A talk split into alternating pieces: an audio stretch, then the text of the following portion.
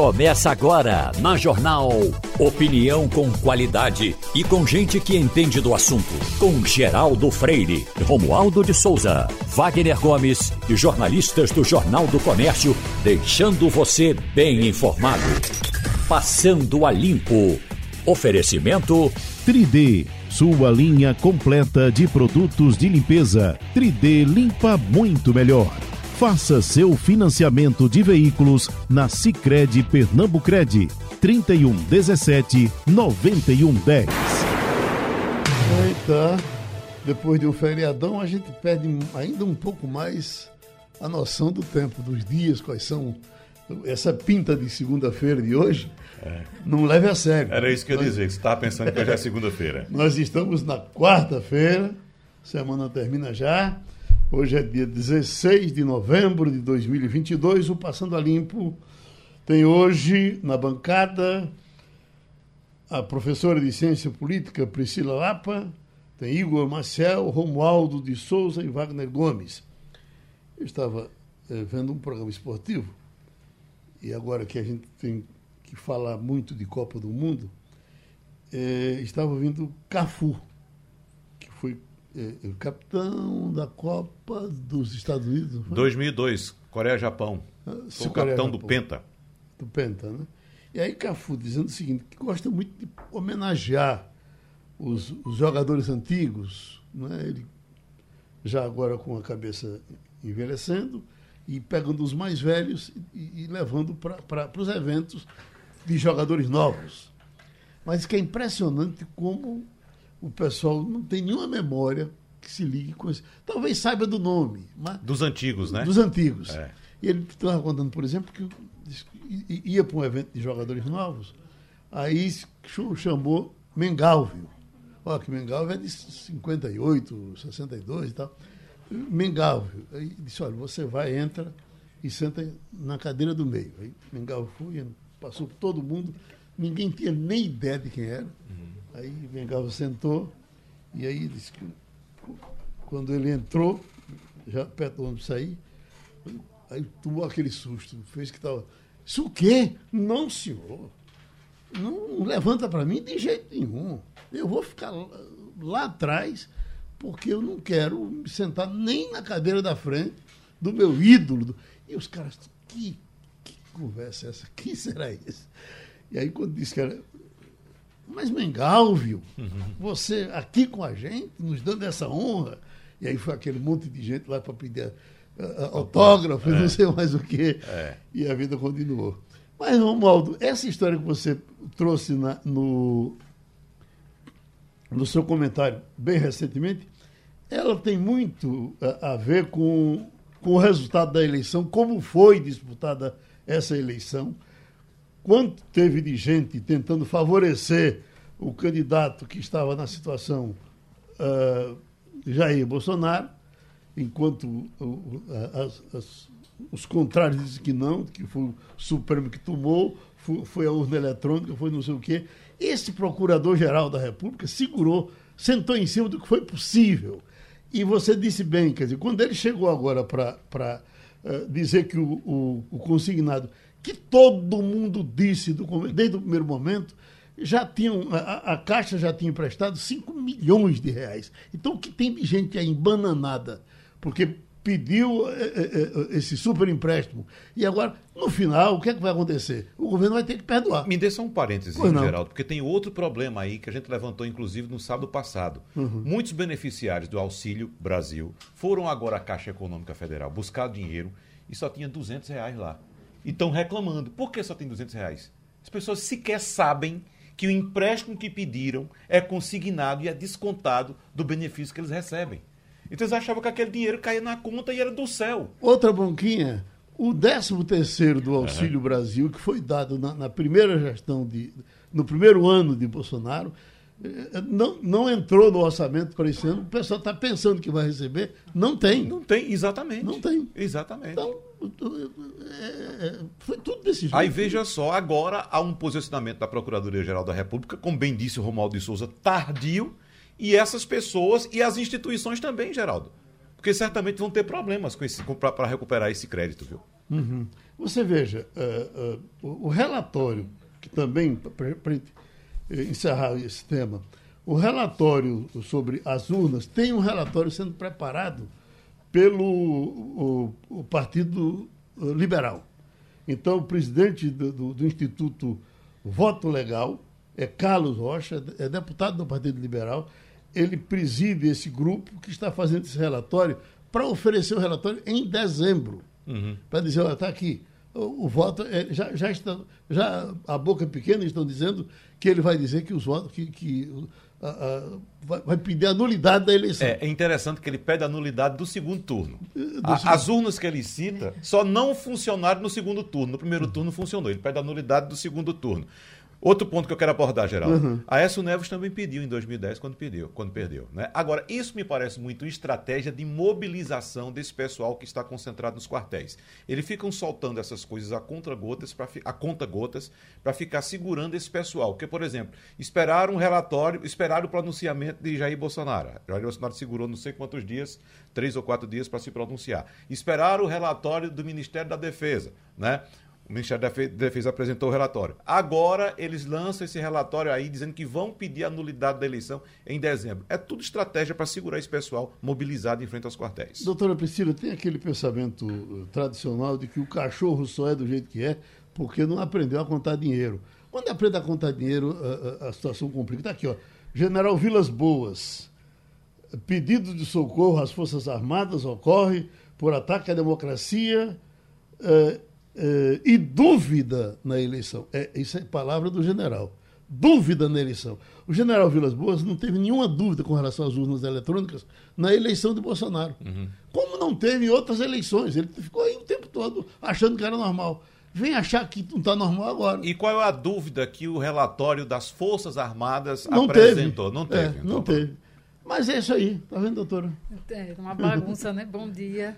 É, comentando ainda sobre o assunto anterior, né, assim, a gente fica muito receoso, né, a gente parece que não caminha para frente no Brasil é. quando diz respeito à educação financeira. É um tema muito debatido, mas parece que as pessoas de fato ainda não se apropriaram disso, né? E essa questão das mobilizações, é, tem muita gente que ainda fica impressionada, né, que está transitando na BR 232 e diz assim, será que está atrasando ainda mais as viagens já tão penosas, né, por aquela região que está toda em obras e tudo mais? Com a presença aguerrida. A gente vê pessoas ainda. E de muita gente, doutora. Muita é, gente. É, é, não é esvaziado. Tem enfraquecido um pouco em alguns momentos, mas o de ontem foi um movimento grande. Foi um ato muito grande. Então, é. assim, como, como tratar isso? Né? Eu acho que a gente tem uma tarefa agora né, de lições aprendidas, mas eu acho que muito mais no sentido de olhar para frente para o país do que ficar tentando o tempo inteiro voltar, né? A gente tem a esperança agora que com a Copa do Mundo essa pauta ela dilua um pouco mais, mas eu não tenho dúvida de que isso é uma estratégia de manter essa militância mobilizada, porque o Partido Liberal inclusive precisa disso, né? Ele precisa que o bolsonarismo esteja vivo para significar a sua existência e não ter perda, não ter a debandada de bancada na próxima janela partidária, né? Ele conseguir Imagine se instalarem um, um telão na frente do quartel para ver a Copa do Mundo, né? Aí pega fogo, né, Diz tu, Romualdo. Geraldo, com relação ao assunto do empréstimo consignado, o PDT foi ao Supremo Tribunal Federal que pede parecer do Procurador-Geral da República antes das eleições, quando o consignado estava sendo discutido e aí veio a medida provisória tratando do empréstimo consignado no Auxílio Brasil. Na mesma ocasião, o subprocurador de contas no Tribunal de Contas da União, Lucas Furtado, deu um parecer dizendo do, que, do, que por dois motivos o empréstimo consignado não deveria valer para o Auxílio Brasil. O primeiro, a questão da, do, do auxílio ser provisório, portanto, ser provisório ou temporário, e é assim é que se espera que um auxílio dessa, dessa magnitude seja provisório e depois que a Caixa Econômica Federal não tinha apresentado um estudo sobre os impactos do endividamento de quem pegou o empréstimo e mais ainda do calote que a Caixa Econômica Federal poderá receber ou sofrer. Quando o Procurador-Geral da República, Augusto Aras, recebeu opiniões de vários procuradores, inclusive do Subprocurador de Contas, ele simplesmente levantou o tampo da cadeira, botou o parecer dele embaixo e esperou o resultado das eleições. Agora ele diz o seguinte, Geraldo, ó, apesar de tarde, ele diz o seguinte: a, essa, esse empréstimo consignado fere a dignidade das pessoas, porque pode levá-las ao superendividamento no momento em que elas se encontram numa situação socialmente vulnerável. Ou seja, para o PGR, como a gente costuma dizer aqui em Brasília, quem toma, quem está na lista do Auxílio Brasil só é socialmente vulnerável depois das eleições. Quando a Caixa Econômica Federal estava preparando todo o esquema, inclusive um processo interno para fazer o empréstimo consignado, o procurador da República já tinha um pedido para intervir e não fez absolutamente nada. Agora, com relação à tuitada do general Vilas Boas, a gente dá uma olhada no que ele diz, e você destaca muito bem, é, atentados à democracia e dúvidas sobre o processo eleitoral. Mas também é bom que se diga que, se de um lado tem generais do tipo Vilas Boas, é, que estão aí é, ressentidos porque as Forças Armadas não têm a mesma evidência que ele gostaria de ter, outro general o general pernambucano Otávio Rego Barros escreveu: Vencedores buscaram apaziguamento, mas um tanto inseguros de seus propósitos, enquanto que vencidos foram às ruas protestar contra as urnas, contra tudo o que, se, o que não se alinhasse às suas cartilhas. Acabou, diz o general pernambucano. Ou seja, tem opinião para tudo quanto é gosto, mas o Brasil ainda vai pagar o Brasil ainda vai pagar por não ter feito uma limpeza como deveria ter feito e um julgamento sério quando deveria ter feito após o, resu, o golpe militar de 1964.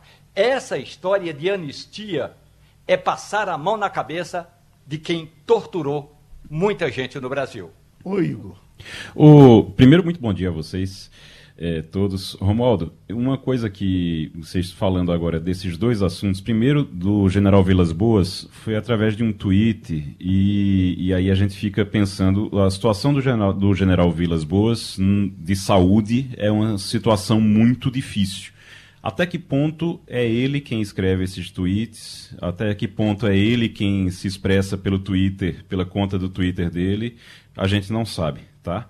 Não sei se, se talvez Romualdo tenha alguma informação disso. Eu sei que tem uma filha dele que é quem cuida disso, que é uma, é, é, ela é muito bolsonarista assim, uma coisa bem e normalmente ela, é, ela é quem cuida dele e eu não sei até que ponto é ele quem dita o que é escrito, o que é escrito no Twitter.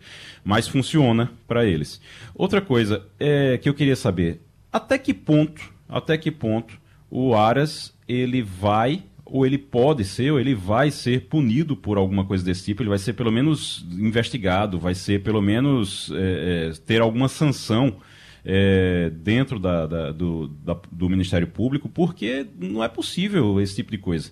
Isso que você que ele fez, isso que você está contando, Romualdo, isso é algo criminoso com essas pessoas que é, é, poderiam saber disso antes, poderiam ter, é, é, não ter se endividado e se endividaram no meio de uma eleição com interesses eleitorais. O, o Procurador-Geral da República segura.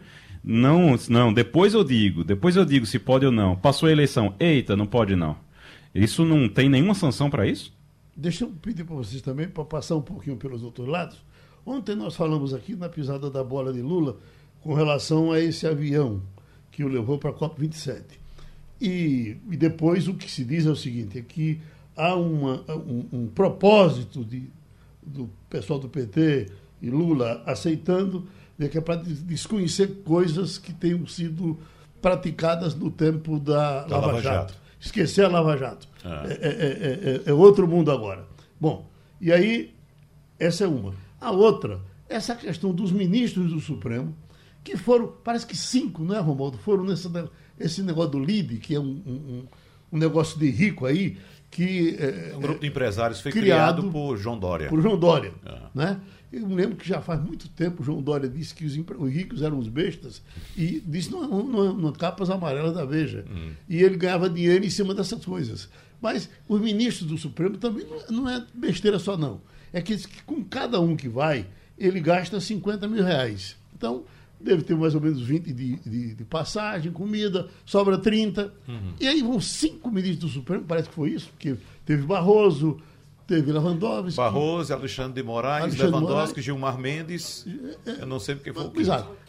Então vai para uma reunião em Nova York. Uhum. Em Nova York, num momento desse, assim, de tensão. Quero fazer, olha, minha gente, se fosse um só, até dava para entender. Foi um representando o Supremo. Mas vão todos para lá, para Nova York, se reúnem e acontece o que aconteceu. Por exemplo, não tem coisa mais chula do que o, o ministro Barroso, que, que chega e diz para o cara, ó, sujou. Per, coisa... Perdeu, mané. Perdeu, perdeu mané. É. Ele... Não enche o saco, quem... não amola, perdeu, mané. Quem está acostumado a, a, a vê-lo tão Tão polido, né? Polido no Supremo. De repente encontrei ele na rua e ele fala desse jeito e diz: hum, É o mesmo? Inclusive, Geraldo, houve uma reclamação dessa comitiva do Supremo Tribunal Federal em relação à segurança que foi oferecida pelo consulado brasileiro em Nova York. Uhum. Eles apontam a, a chefe do consulado como sendo uma pessoa ligada a Bolsonaro e que teria essa chefe do consulado, não dado a devida atenção no, que, no quesito segurança dos ministros do Supremo Tribunal Federal.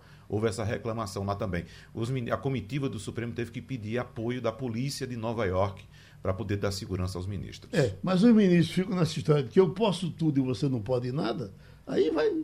Né, doutora? Aí reafirma na população essa ideia de privilégio, é. né? de que a gente tem umas, algumas castas privilegiadas na sociedade brasileira e que alimentam uma cultura de privilégios, porque realmente a gente está aqui debatendo superendividamento, famílias sem saber como vão virar o ano aí, né, se estruturar seu orçamento, discutindo coisas sérias como né, o teto de gastos, essa austeridade fiscal que o Brasil parece que pisou na bola né, nos últimos anos, não está conseguindo ter esse controle, e ao mesmo tempo a gente vê uma caixa privilegiada que está acima né, de todas essas crises e, e de tudo isso. Aí quando vem aqueles levantamentos de opinião pública que, assim, periodicamente alguns institutos fazem sobre credibilidade das instituições. Uhum. E aí a, a, credibilidade das instituições brasileiras perante a população é muito baixa, inclusive por momentos como esse, né, por uhum. situações como essa. Geraldo, em relação ao argumento do PT que você citou aí, de que é, eles devem passar por cima das, das decisões da Lava Jato, né? Arriscadíssima é, essa é muito arriscado. Né? É bom que se diga que a questão dessa viagem de Lula lá para o Egito no avião do empresário não tem nada a ver com Lava Jato. Esse argumento para mim não cola. É a mesma coisa de que qualquer pessoa, um de nós aqui, ser candidato a qualquer cargo eletivo e você tem durante a sua campanha um apoio ali de um empresariado que tem interesse em negócio no seu governo, seja na prefeitura, seja no governo do estado, seja na presidência da República. Então, o que está pegando é exatamente isso não é somente o fato de esse empresário ter sido preso pela Lava Jato, de ter pago uma multa de 200 milhões de reais, de ter feito uma delação premiada, de utilizar um avião que é um dos mais caros do mundo, que inclusive não é registrado nem do Brasil, ele para fugir do leão do fisco brasileiro, registra o avião nos Estados Unidos, que lá é mais barato, mesmo sem ter domicílio fiscal lá, ele guarda o avião em Montevideo, no Uruguai, porque é mais barato, ou seja, até o dinheiro que ele ganha no Brasil, ele não gasta aqui, não devolve ao, ao, aos cofres é, é, públicos brasileiros em, termo, em, em, em, forma de taxas, tributos e impostos, seja lá o que for. Então, tem muita coisa por trás disso que é o que está pegando. É um empresário que tem interesse em negócios, dos negócios dele no governo, que está dando essa carona ao futuro presidente da República. É claro, Lula ainda não é presidente da República. Ele vai assumir em 1 de janeiro. Mas é bom que se diga, mesmo que fosse um candidato qualquer, essa relação não seria saudável. Agora com o radialista, radiodifusor, engenheiro, agrônomo, presidente da Associação Brasileira dos Produtores e Exportadores de Frutas e Derivados de Frutas, ex-candidato ao Senado, votei nele o nosso Guilherme Coelho é o nosso repórter na COP27. Está brincando? Estamos fracos de representantes aí na COP27. Doutor Guilherme, uh, tem uma palestra marcada para o presidente Lula hoje aí, não é isso? Ô, Geraldo, eu gostei desse seu título, ex-candidato ao Senado. Eu queria saber onde é que você arrumou esse título. É o seu currículo. O presidente da Abrafruta até que vai, mas ex-candidato ao Senado é lasca. vamos lá, vamos lá, vamos lá. Aqui é o seguinte, nós estamos aqui em Sharm el Sheikh, é, aqui no Egito, onde está acontecendo a COP27, que é vamos chamar, a conferência entre as partes. O mundo inteiro está aqui conversando sobre clima, meio ambiente, emissão de gases, energia limpa. A turma fala aqui que tem 20 mil pessoas aqui. E tem stand de vários países. E cada país tem um mini auditório que fica tendo as palestras, informações. Uma coisa muito organizada, por incrível que pareça, muito organizada. Tem a questão de ônibus que leva, que volta para o hotel. Eu estou aqui e ontem eu participei de um fórum, onde foi transmitido, lógico, para o mundo inteiro, onde a gente falava sobre é, a parte de soja, que tem o Ricardo Faria, o empresário, falarmos também é, a parte da SLC, que ele falava sobre algodão, e eu falava sobre fruticultura. E o que a gente vê aqui é a preocupação do mundo, não com amanhã, com depois, com as futuras gerações, em relação ao que antigamente eles falavam de aquecimento global e tudo mais. O que é que a gente tem também aqui, Geraldo, paralelamente a isso? A gente ouve isso, mas ouve que mais de 800 milhões de pessoas passam fome no mundo. Então a gente tem que equilibrar preservação do meio ambiente, tem que equilibrar ter alimento e a parte econômica. É isso que nós estamos tratando aqui. Wagner Gomes. Eu ouvi agora há pouco, Guilherme Coelho, uma, uma declaração do governador do Pará, Helder Barbalho, que também está aí, está acompanhando toda é, essa, essa reunião, fazendo um apelo exatamente nesse sentido, mostrando a realidade da Amazônia, que apesar de ter o maior índice pluviométrico do Brasil e das Américas, ainda tem gente que tem sede, que não tem água encanada, não tem saneamento, e fazendo um apelo para que o governo brasileiro uh, acelere o retorno de financiamento da Amazônia. Por exemplo, o ministro do Clima e Meio Ambiente da Noruega, Espen Eide, disse ontem que deve ampliar o envio de dinheiro do país nórdico para projetos de conservação na Amazônia após, logo após a posse de Lula em janeiro, porque segundo ele, o governo norueguês já vai começar a negociar com a equipe de transição de Lula as condições para o desbloqueio daquele chamado Fundo Amazônia, assim como a possibilidade de aumentar também os repasses da Noruega para a preservação de florestas aqui no Brasil. Eu queria saber do senhor qual a importância que o senhor dá a essa declaração do ministro norueguês e também do posicionamento do governador Helder Barbalho. Eu tive, inclusive, há dois, duas, dois dias atrás, visitando o estande do governador lá, Helder Barbalho, foi ministro, era deputado na época, conversamos bastante. E é até bom a gente falar que sobre fruta aqui rapidinho, e o que nós temos na Amazônia é o açaí. E o açaí, ele é natural, ele é extrativista. É feito um bu da gente, Geraldo. Então ninguém desmata a floresta para plantar açaí. O açaí está lá, emprega muita gente, pequenas cooperativas e tudo mais. O que é que nós temos que ver? Nós temos que nos comportarmos com a cabeça erguida e falar firme. Nós temos o maior pulmão verde do mundo. Está aqui, é nosso, é nacional, da Amazônia. Agora, a gente precisa equilibrar essas coisas que se fala. As pessoas querem efetivamente investir para preservação. Hoje existe uma coisa chamada crédito de carbono. O que é isso? São emissões de CO2 que promovem o chamado efeito estufa. Então, uma indústria vai lá, e polui, vamos imaginar assim. Então, ela tem direito hoje, né, esse mercado começa a girar no mundo, de comprar o crédito que tem, por exemplo, a fruticultura, que não polui. Ao contrário, ela armazena carbono, ela ajuda. Então, essa troca é que se começa a falar bastante aqui. Agora, uma coisa que está, eu acho que é equilibrada, é que a Amazônia é nossa, ponto. Mas esses investimentos, eles precisam ser vistos, eles precisam ser analisados e muitas vezes aceitos, porque se a gente não tem, vamos procurar quem tenha para nos ajudar, preservando a nossa Amazônia sempre brasileira. Vamos a Brasília, Romualdo de Souza. Guilherme, bom dia. Uma questão importante, Opa, você, que, você que está por aí agora, sentindo o clima melhor do que nós, e me refiro ao clima do evento, quais são as expectativas, Guilherme, de o Brasil vir a ser sede do próximo evento sobre fatores climáticos. Porque por aqui, pelo Brasil, a equipe de transição já está dando como certa, ou, ou praticamente certa, é, que em 2025 o Brasil seja sede desse evento, até porque a ida do futuro presidente abriu essas possibilidades, além de abrir também os cofres de investidores, como da Alemanha e da Noruega, Guilherme. É, aqui eu tenho uma notícia meio triste para você. Aqui é um calor danado e o povo aqui não toma muito café. Então você fica aí sabendo que aqui é muito calor e o calor com café não dá certo. Mas eu quero dizer a você ao mesmo tempo de que isso aqui começou-se a conversar hoje.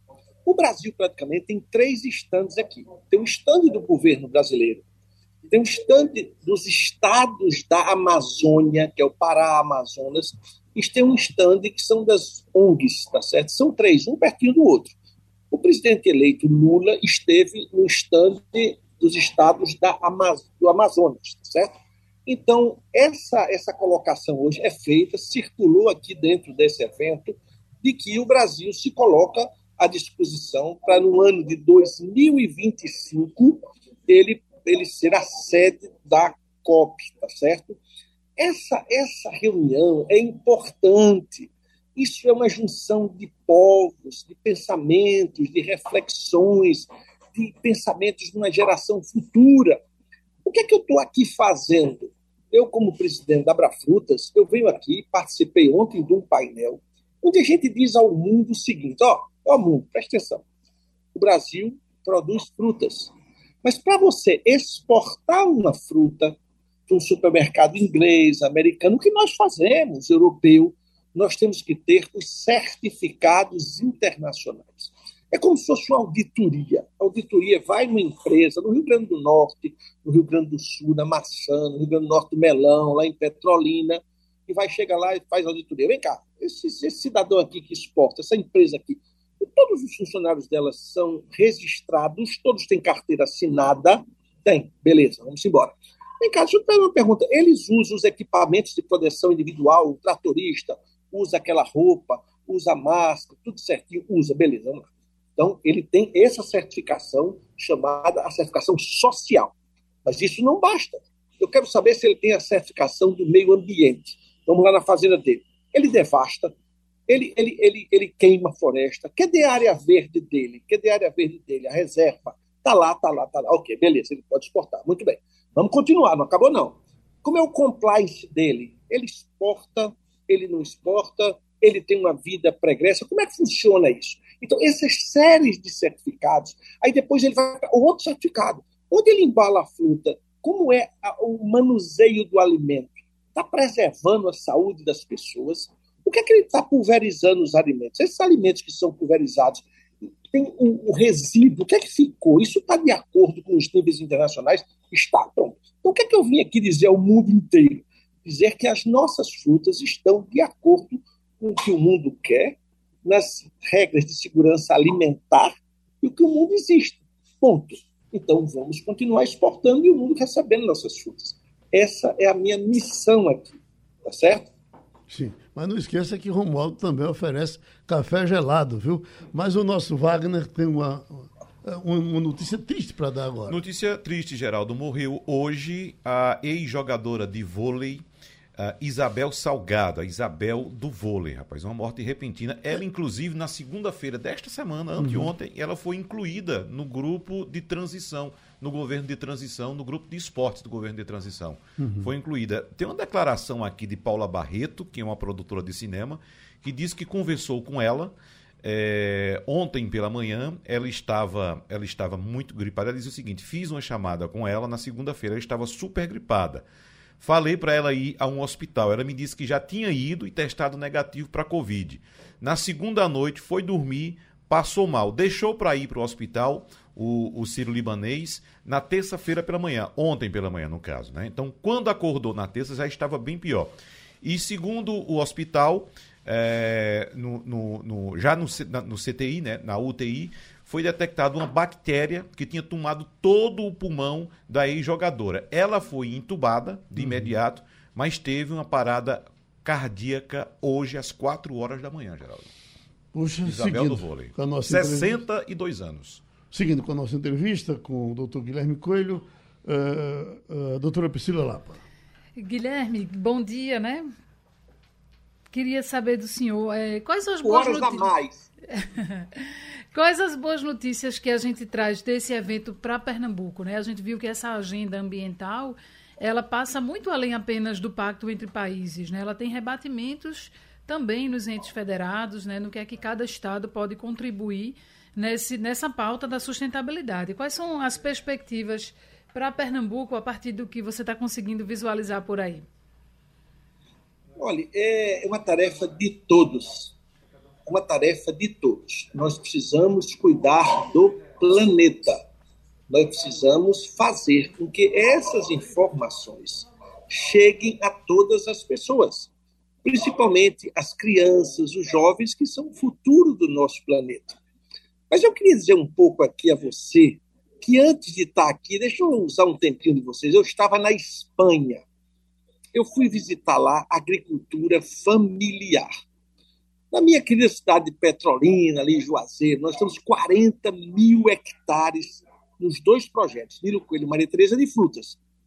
Lá, em, em, em, no lugar que eu fui lá, chamado Múrcia e El Egido, eles têm, Geraldo, você que viajou comigo para o México, uhum. para os Estados Unidos, no semiárido, eles têm 40 mil hectares de estufa os que não entendem, Guilherme, o que é estufa?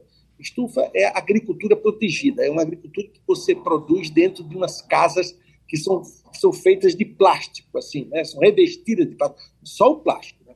E lá hoje, Geraldo, eu que sou engenheiro agrônomo, a gente vê que nós estamos quase conversando com as plantas. É uma coisa fantástica. Uhum. Porque dentro dessas casas você controla tudo. Você controla a umidade, você controla a temperatura, você controla a água, você controla a condutividade elétrica. Então, esse evento lá foi um evento para a gente ver a digitalização. Como é que todos os nossos, vamos chamar assim, agricultores, aí agora vou aqui na veia da agricultura familiar, conseguem ter acesso à digitalização? Para ele saber que ele precisa dominar, não só dominar o plantio. O agricultor familiar, ele tem intimidade ali, muitas vezes, é com a enxada, com a colheita, mas ele tem também que chegar até ele a informação do que é que ele está gastando, como é que ele está vendendo. E eu vi cooperativas fantásticas. Mas voltando à sua pergunta, o que é que eu quero dizer? Eu quero dizer que o mundo tem que ficar atento a que as futuras gerações querem. E dentro do nosso Pernambuco, nós precisamos começar a conversar assuntos como as negociações de emissões de gases. Nós precisamos ter a sustentabilidade, os selos verdes, a energia limpa. E, Geraldo, Deus foi muito bom conosco. Qual é o petróleo do Nordeste? O petróleo do Nordeste, temos dois, que Deus nos deu de graça. Chama vento, vento e sol. Então, o que é que nós temos? Nós temos os parques fotovoltaicos, que é a energia solar, que a gente chama, e os parques eólicos. Então, a gente tem que exatamente, responder mais uma vez a sua pergunta, promover o incentivo, promover o financiamento para que cada casa tenha a sua energia solar. Isso é importante, isso é um trabalho social, para que cada indústria tenha, que cada empresa do agro tenha, porque isso Deus nos deu. Quando não é o sol, é o vento. E aí nós não vamos usar, utilizar o petróleo, que o petróleo hoje é uma coisa ultrapassada. Isso a gente precisa de energia limpa. Doutor Guilherme, como a, a conversa está muito boa, o tempo voou e o senhor já venceu o nosso tempo. Eu vou, eu vou terminar com uma pergunta política que o senhor responde com um sim ou não. Como eu já sei que o senhor vai dizer que eh, não foi convidado, mas todo mundo está dizendo aqui que o senhor será chamado para o Ministério, para a Secretaria de Agricultura em Pernambuco, pela governadora Raquel Lira. A pergunta é: se o senhor for chamado, aceita? Ai, deixa a, a governadora governar. Você sabe que eu fui prefeito duas vezes. Isso é uma coisa que ela escolhe. A governadora teve uma vitória fantástica a governadora tem a liberdade de fazer o que quer, de escolher o que quer, tá certo? Sim, mas o, senhor pode, mas o senhor pode não querer. Mas o senhor pode não querer a secretaria. Não me deixe de fazer confusão. Deixa a governadora trabalhar e vai ser o maior governo que Petrolina já teve. Um abraço. Agora, tá, tá, tá, anotado no meu negócio o cargo que você me deu de ex-candidato a senador, viu? Um tá. Eu esqueci de dizer que sou ex-deputado federal também, né? E ex-prefeito de Petrolina. É tanto ex. É melhor, esses cargos são melhores do que você me deu. Obrigado. Gente, o professor Antônio Corrêa de Lacerda é presidente uh, do Conselho Nacional de Economia ele é coordenador também de um programa de economia política da PUC de São Paulo e ele está nessa comissão de transição representando um grupo de, ou junto, presidindo um grupo de economistas. E disse que os, o grupo de economistas já está preparando uma saída para o orçamento secreto. Vamos ouvi-lo. É uma anomalia que precisa ser corrigida. Não é? E negociada com os interessados, que são o próprio legislativo. É? Então, o, a equipe de transição, obviamente, tem ideias e tem propostas, mas ela só vai se viabilizar se houver eh, a viabilidade no âmbito do Congresso. O, o orçamento secreto, ele, ele traz várias distorções. Além do mais, você tem uma captura do o, o interesse público por interesses localizados, que nem sempre são os melhores. Eles atendem a determinado interesse de um grupo, uma pessoa, mas não um interesse coletivo. Então, nós precisamos resgatar essa transparência da execução do orçamento como um dos elementos de gestão. E também, como segundo elemento importante, essa maior integração né, entre o governo federal e os entes subnacionais, ou seja, governadores é, nos seus respectivos estados e também municípios. Estou conversando contigo, Igor, porque, na verdade, temos falado muito disso aqui, que Bolsonaro quebrou a máquina de prender político corrupto no Brasil. Tapou todos os caminhos e, e, e, a partir daí cada um faz o que quer. Ninguém vai mais ver político eh, corrupto sendo preso, porque senão esse, muitos desses deputados que estão aí é, é, eleitos agora, reeleitos, eh, mais de 300 em cima desse orçamento secreto, estariam sendo investigados, mas isso não existe mais. Aí eu te pergunto, que saída pode vir da, da, da, da dessa Comissão da Economia para adequar, para não, não milindrar esse magote de político que se elegeu? Não, provavelmente vai ter que se fazer, Geraldo, uma, um arranjo. Um arranjo que provavelmente passa pela decisão que já foi falada aqui de colocar o, o, Auxílio Brasil, no caso o Bolsa Família, seja lá como é que vai se chamar, a partir de 2023, mas provavelmente vai voltar a ser Bolsa Família. Então, o, precisa colocar o Bolsa Família fora do teto de gastos. E aí, para colocar o Bolsa Família fora do teto de gastos, isso é uma solução que está sendo é, vista, pelo menos por quatro anos, está sendo vista com o Senado, Pacheco já falou sobre isso, a equipe econômica da transição já falou sobre isso também. Provavelmente a contrapartida para que isso seja aprovado vai ser liberar de alguma forma esse orçamento secreto que vai se trabalhar para que não seja chamado de orçamento secreto, para que seja chamado de qualquer outra coisa nesse, eh, nesses próximos anos. Agora, uma coisa que você fala de, dessa desestruturação do combate à corrupção, a gente está com o Brasil numa situação muito difícil, muito complicada para o futuro. Nisso você tem toda a razão. Porque a gente tem um governo que acabou com o combate à corrupção, acabou mesmo. Ele não acabou com a corrupção, ele acabou com o combate à corrupção, que é o que Bolsonaro fez. No momento em que cooptou é, personagens desse combate à corrupção, no momento em que acabou com a Lava Jato. Então, ele realmente acabou com o combate à corrupção. Não tem, você pode dizer que não tem corrupção porque não tem combate à corrupção no Brasil. Inclusive, o Procurador-Geral da República, a gente falou sobre ele no início do programa, ele espera convenientemente eleições ou qualquer coisa do tipo para poder tomar decisão. Então, não é alguém que se possa confiar em relação a isso. E aí, você tem nessa perspectiva, entrando no Brasil agora, no governo do Brasil, o Lula, que é do PT, junto com outros partidos como o MDB, como é, o PP também está ali é, meio a meio, tá com ele, tá com Bolsonaro, não tá, tá aquela coisa também. E são os partidos que protagonizaram os maiores escândalos de corrupção nos últimos anos no Brasil. Então você tem realmente uma perspectiva muito difícil nesse futuro. E quanto ao orçamento secreto, acho muito difícil que acabe, que vai mudar de nome. É feito Bolsa Família, muda para Auxílio Brasil, volta para Bolsa Família, muda orçamento secreto para outra coisa, auxílio qualquer coisa, auxílio deputado, seja lá o que for, e aí diz que não é corrupção e pronto. Pelo que eu entendi, doutora Priscila, da entrevista do professor Antônio Corrêa de Lacerda, ele fez aquilo mais simples. Já que o, o Supremo não quer peitar os deputados, os deputados não querem se peitar, é, ele faria alguma coisa em cima da transparência. Olha, você, você diz o que é está fazendo e está tudo certo.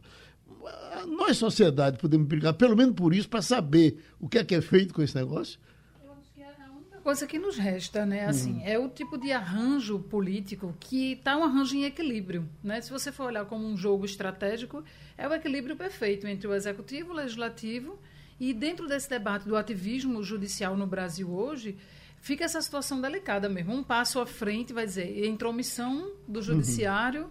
numa definição constitucional tomada pelo legislativo.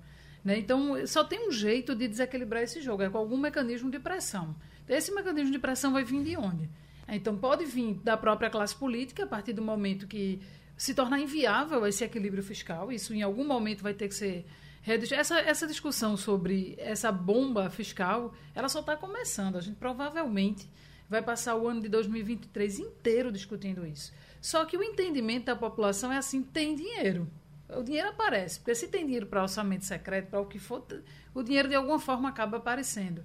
Né? Isso aconteceu, por exemplo, na pandemia. Né? As pessoas têm a visão muito da saúde muito precária no Brasil, mas o dinheiro na hora de comprar a vacina, de alguma forma, ele apareceu. Uhum. Então, para a população começar a entender e intervir nisso, ela precisa entender o, a relação de custo-benefício. E aí, talvez, vindo da população sem mecanismos mais organizados, como é o caso de uma instituição como essa, a equipe aí de né, o Conselho Federal de Economia, uhum. a OAB, outras instituições que possam exercer algum tipo de pressão para desequilibrar esse jogo, porque enquanto ele estiver sendo visto pelas instituições e pela classe política como um equilíbrio perfeito, dificilmente esse mecanismo vai ser rompido. Né? A única possibilidade de pressão para surtir efeito uh, no Congresso Nacional, Geraldo, é a perda de voto. O, o que ocorre é que o eleitor, em sua imensa maioria, não está nem aí para orçamento secreto. Veja, não tem nem a, ideia o que é, né? Não sabe nem o que é. E quanto tempo a gente fala sobre isso, a gente denuncia, mostra os escândalos, que foram vários. Foi o tal do tratoraço, caminhão de lixo, aquele negócio das escolas, aliás, do, do município lá em, no Maranhão, que é, ofereceu mais cirurgia do que habitante no município, arrancou mais dentro do que, do que dentro que tinha no município, uma coisa absurda. E aí os caras foram eleitos. O deputado de Pernambuco arrumar dinheiro para uh, uh, Manaus. Exatamente. De Manaus arrumar para. Não, tudo cruzado. Então, então, veja só: pressão da imprensa, pressão da OAB, não adianta. Enquanto o eleitorado não se colocar contra eles não vão fazer nada. E acontece que é o seguinte: o orçamento secreto, pelo contrário, até ajuda esses, esses deputados a terem voto. Porque uhum. eles levam, chega lá no município, bate no peito, olha, fui eu que trouxe a verba aqui para a construção da escola do município. É voto para ele. Então o eleitorado não está nem aí para essa coisa. Uhum. A questão central é essa: o eleitor, que não toma parte da situação. O Romualdo, isso parece que tem o mesmo espírito do, do nepotismo cruzado. Você lembra dele? que o cara. Pra, eh, eh, eh, eu contrato o filho de Wagner para o meu gabinete e Wagner contrata o meu para o gabinete dele. E aí essa coisa termina acontecendo, enfim, nas assembleias. Acontece agora o que acontecia há 100 anos atrás. E, e só porque o pessoal vai Geraldo, eu soube de uma história que tem Vai até, mudando de cor, tem uma história até de namorada cruzada, viu? Namorada bota, cruzada. Bota a minha namorada no teu, no teu gabinete, eu boto a tua namorada aqui. Oi, Romualdo. Geraldo, é bom lembrar que no passado é, houve aqui no Brasil um esquema chamado anões do orçamento. Foi por causa dos anões do orçamento, da operação montada pelos anões do orçamento, que o Congresso começou a discutir as tais das emendas impositivas. O que é uma emenda impositiva? Significa que, sendo ela impositiva, estando no orçamento, o governo federal é obrigado a liberar. Agora, veio depois o tal do orçamento secreto, cujo orçamento, cuja rubrica dentro do orçamento secreto está lá, você sabe exatamente quanto é. O danado é que quem tem a caneta para assinar a liberação do orçamento secreto é o presidente da Câmara dos Deputados. Então, mais que impositiva, a emenda do orçamento secreto, ela é qualificada para ser direcionada por, eh, para aqueles aliados, porque tem gente que, embora quisesse, não conseguiu liberar a emenda no tal do orçamento secreto. E não espere muita mudança no atual orçamento que está sendo elaborado para 2023, porque ele está viciado tanto de falta de recursos para alguns programas importantes, esse é um aspecto fundamental, e o outro é, Geraldo, não vão conseguir tirar o orçamento secreto do Congresso Nacional se o Executivo não der outra benesse a deputados e senadores. Estados Unidos, com muita novidade. Fabiola Góes. A queda de um míssil que atingiu o território da Polônia na noite desta terça-feira e matou duas pessoas deixou em alerta a Organização do Tratado do Atlântico Norte, OTAN. Avaliações preliminares do governo dos Estados Unidos indicam que o míssil tenha sido disparado pela Ucrânia na tentativa de contra-atacar a Rússia. Mais de 100 disparos atingiram a capital Kiev e a cidade de Kharkiv e Lviv. A informação foi confirmada por três oficiais americanos. O míssil teria sido desviado pela ação da defesa antiaérea da Ucrânia com a intenção de interceptar mísseis russos. A Rússia nega que a artilharia tenha se voltado para a Polônia. O Kremlin diz que o míssil é um projeto disparado por esse sistema de defesa de Kiev e garantiu que seus ataques mais próximos à fronteira entre Ucrânia e Polônia aconteceram a mais de 35 quilômetros do limite as forças da Rússia promoveram ataques generalizados contra a Ucrânia, incluindo a capital. Kiev disse ser a onda mais pesada de ataques com mísseis em quase nove meses de guerra. O presidente da Polônia, Andrei Duda, declarou que o míssil que caiu em seu país ontem foi um infeliz acidente, descartando indícios de que tenha sido um ataque intencional. A Polônia está protegida pelo artigo 5 do Tratado da OTAN se o Estado-membro for alvo de um ataque armado, seus parceiros considerarão o ato como um ataque dirigido ao grupo e tomarão as medidas que julgarem necessárias para ajudar o país atacado. E outro assunto que movimenta o noticiário internacional é o anúncio do ex-presidente Donald Trump de concorrer à presidência americana, mesmo depois do péssimo resultado que o Partido Republicano teve nas eleições de meio de mandato. Trump fez um discurso na noite dessa terça-feira, afirmando ter deixado o governo em um momento no qual o mundo estava em paz e a América prosperando. E disse que os dois anos sob o governo de Joe Biden foram um tempo de dor, ansiedade e desespero. Não citou, no entanto, sua desastrosa atuação durante a pandemia da Covid-19. Quando o republicano deixou a presidência, os Estados Unidos já eram a nação com maior número oficial de mortos pela Covid. Minutos antes da aparição em Mar-a-Lago, na Flórida, a campanha de Trump apresentou a papelada junto à Comissão Eleitoral Federal para oficializar sua pré-candidatura, tornando-se o primeiro grande candidato de qualquer um dos partidos a se declarar formalmente. Fabiola Góes, de Washington, D.C., para a Rádio Jornal. Professora Pristilapa, dos assuntos americanos, qual que mais está lhe chamando a atenção? Essa, essa questão do Trump é interessante, que é, ele virou uma grande referência né, da, da liderança da direita conservadora, não só nos Estados Unidos, mas no mundo como um todo. E esse insucesso eleitoral dele na eleição legislativa agora, né, de meio de mandato, acende um sinal vermelho de até que ponto esse ciclo conservador das ideias ele vai se manter nos Estados Unidos e como isso se reflete para países como a gente, que também está passando uma nova mudança de ciclo eleitoral, né, de ciclo político no Brasil, porque as referências elas são fundamentais dentro dessa perspectiva de manter as militâncias acreditando, né, com essa expectativa do poder. Então, é mais uma vez assim, as lições aprendidas né, nos Estados Unidos, o que é que elas nos ensinam né, sobre esses ciclos políticos aqui no Brasil também. Apesar desse modelo legislativo, da eleição legislativa ser muito diferente do nosso, de acontecer no meio de, de um mandato, isso tem uma interferência clara de como o executivo pode ajudar a conduzir uma maior votação para as bancadas mais alinhadas né, com o governo, mas a gente não tem como não pensar no Brasil, né? Como é que muita gente falando dessa dificuldade da governabilidade do, do presidente eleito em razão de um Congresso extremamente conservador, que se consolidou em 2022, mas a gente já começa a pensar até que ponto esse Congresso vai se manter conservador, né? Ô, professor, será que a gente não estaria recebendo uma, uma, uma nova orientação para a ciência política, que agora nós estamos tendo o político sádico e o eleitor masoquista. Novas categorias de análise, análise maravilhoso. Oi, Igor Marcel.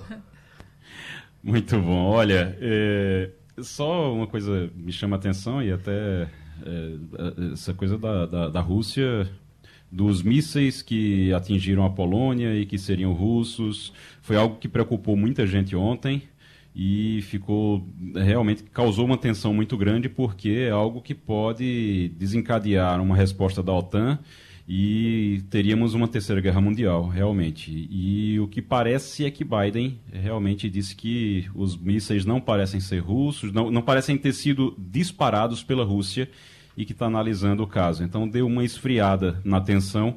Isso é muito importante nesse momento para não descambar para uma coisa pior. É, o que a Polônia fez, Geraldo, agora foi invocar o artigo 4 né, da resolução da OTAN, que permite que os membros da organização tragam qualquer questão preocupante, especialmente em relação à segurança, para discussão no Conselho. A preocupação era que ela invocasse o, o artigo 5. O artigo 5. O artigo 5. Se ela invocasse o artigo 5, aí era realmente dizendo que foi atacada e, e, pedindo uma reação de todos os outros países membros. Dos aliados. Aí era abrir guerra. Aí era abrir guerra. Isso, Agora, exatamente. é preciso que a Rússia se pronuncie de fato, se foi um incidente, que ela peça desculpas, porque, Geraldo, a, a, a, a, avaliação a respeito do equipamento utilizado, o míssil Patriot, né? se foi de fato um míssil Patriot atirado pela Rússia, é estranho porque esse míssil tem um, um, uma margem de erro de 600 metros.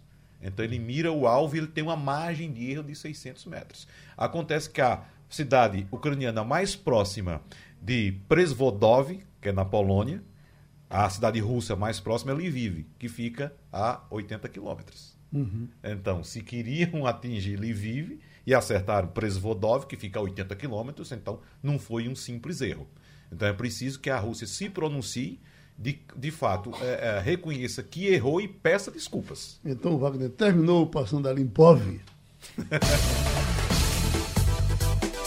a Rádio Jornal apresentou opinião com qualidade e com gente que entende do assunto. Passando a limpo